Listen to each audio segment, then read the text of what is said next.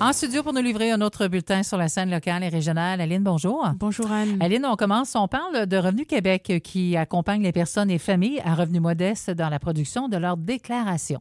Oui, Revenu Québec désire aider les personnes à revenus modestes euh, dans l'accomplissement de leurs obligations fiscales. Il y a des programmes tout désignés qui permettent à ces personnes d'accomplir leurs obligations sans tracas. Claude-Olivier Fagnan, porte-parole pour Revenu Québec, explique l'importance de produire sa déclaration pour les personnes et familles à revenus modestes. Oui, bien sûr. Euh, il faut savoir qu'il y a certains particuliers, comme vous le mentionnez tout à l'heure, qui croient, euh, bon, ayant un peu ou pas de revenus, qui peuvent passer à tort, qui n'auront pas à produire leur déclaration de revenus. Par contre, c'est tout le contraire. Hein. Ils ont tout avantage à le faire pour bénéficier des prestations, des crédits d'impôt et des programmes auxquels ils auront droit. D'ailleurs, ces programmes existent et peuvent euh, les aider à accomplir leurs obligations fiscales et ils peuvent leur permettre de recevoir des sommes.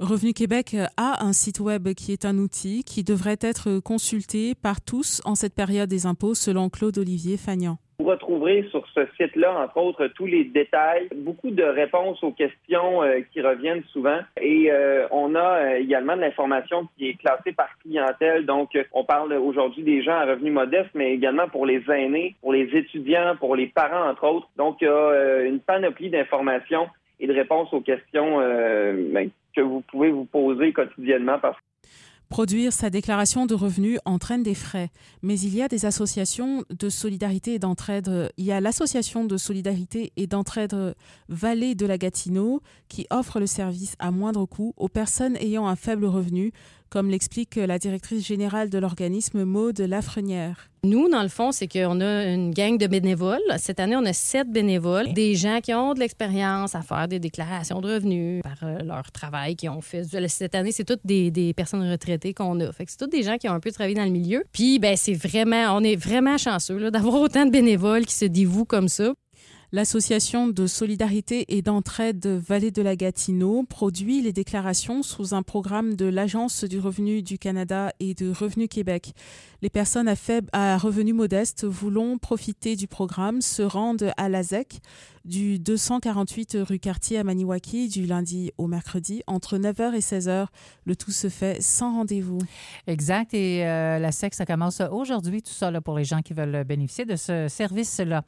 Le Conseil des maires de la MRC-VG veut se prononcer sur l'emplacement du futur hôpital régional de l'Outaouais. Alors, le Conseil des maires de la MRC Vallée de la Gatineau demande à être consulté en ce qui concerne l'emplacement du futur nouvel hôpital régional qui sera construit à Gatineau. La préfète de la MRC-VG, Chantal Lamarche, en dit plus à ce propos. On a vu dans les médias là, en décembre 2023 qu'il y avait des coalitions qui se mettaient ensemble, des non-élus, donc qui demandaient au ministre de le rencontrer, puis les autres voulaient absolument qu'ils soient dans le centre-ville. Fait qu'on s'est dit, les autres peuvent être écoutés, mais je pense que les premiers, c'est des élus, on est là pour les représenter. Fait qu'on a fait une résolution qu'on veut être consulté pour euh, l'évolution de ce dossier-là, puis le nouvel emplacement.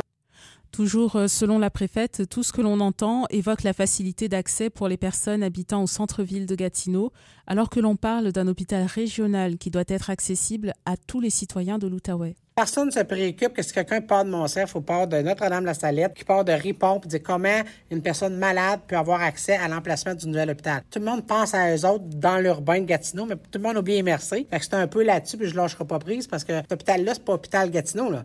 De l'Outaouais. La préfète a remis la résolution en main propre au nouveau PDG du Centre intégré de santé et de services sociaux de l'Outaouais au début de cette semaine. Et Bouchette à la recherche d'un site adéquat pour y construire un garage municipal. La municipalité de Bouchette est à la recherche d'un emplacement afin d'y construire un garage municipal. Deux sites sont présentement évalués par le conseil municipal. Grâce au programme d'amélioration et de construction d'infrastructures municipales offert par Québec, la municipalité affirme être en mesure de construire un garage à trois portes. Le maire de Bouchette, Steve Lefebvre, en dit davantage. C'est pas encore déterminé. On regarde tous les côtés pour pas nuire aux citoyens puis qu'on soit le plus efficace. On est en train de regarder avec les plans. C'est pas encore déterminé. On souhaite beaucoup un trois portes vu que les, subventions sont vraiment bonnes on va construire quelque chose qui va être durable plusieurs années.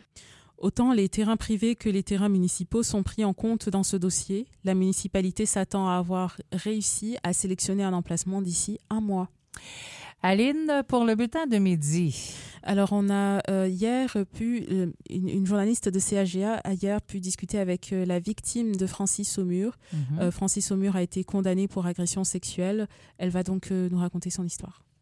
Merci à toi et Merci. bon vendredi.